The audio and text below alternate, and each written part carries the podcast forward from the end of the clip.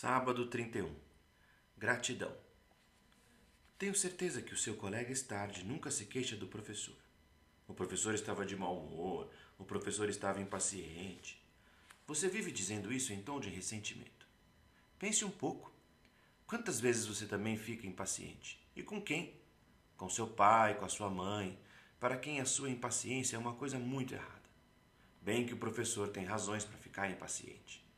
Pense em quantos anos faz que ele se esforça pelos meninos.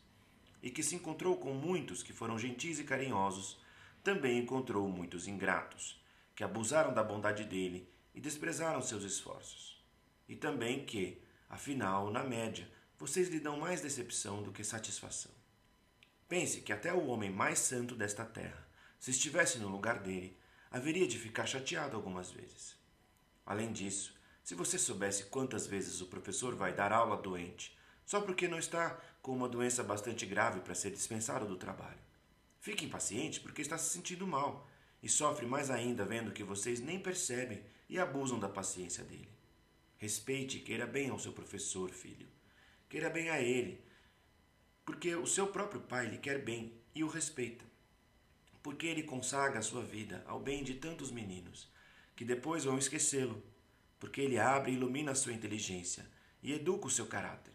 Porque um dia, quando você for grande, e nem ele nem eu estivermos mais desse mundo, nas suas lembranças você vai ver muitas vezes a imagem dele junto da minha. E então, olha só, você vai reconhecer expressões de dor e de cansaço no rosto bondoso desse homem tão gentil, expressões que você hoje nem percebe, e vai sentir pena, mesmo depois de passados 30 anos. Daí você vai se envergonhar Vai ficar triste de não ter sido amigo dele, de ter se portado mal. Queira bem ao seu professor, porque ele pertence a essa grande família de 50 mil professores do ensino fundamental espalhados por toda a Itália. Pessoas que são como os pais intelectuais de milhões de crianças que estão crescendo com você. São trabalhadores mal reconhecidos e mal pagos, que preparam para o nosso país um povo melhor do que o de agora. Não me basta o carinho que você tem por mim. Se você não tiver também esse mesmo carinho por todos que lhe fazem bem, entre esses, o seu professor é o primeiro depois dos seus pais. Queira bem a ele como se ele fosse meu irmão. Queira bem a ele quando elogia e quando censura você, quando é justo com você e quando você acha que ele está sendo injusto, quando está alegre e simpático. Mas queira-lhe bem ainda mais quando ele estiver triste.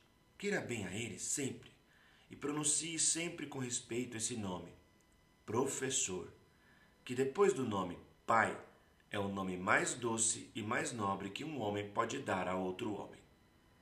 Seu pai.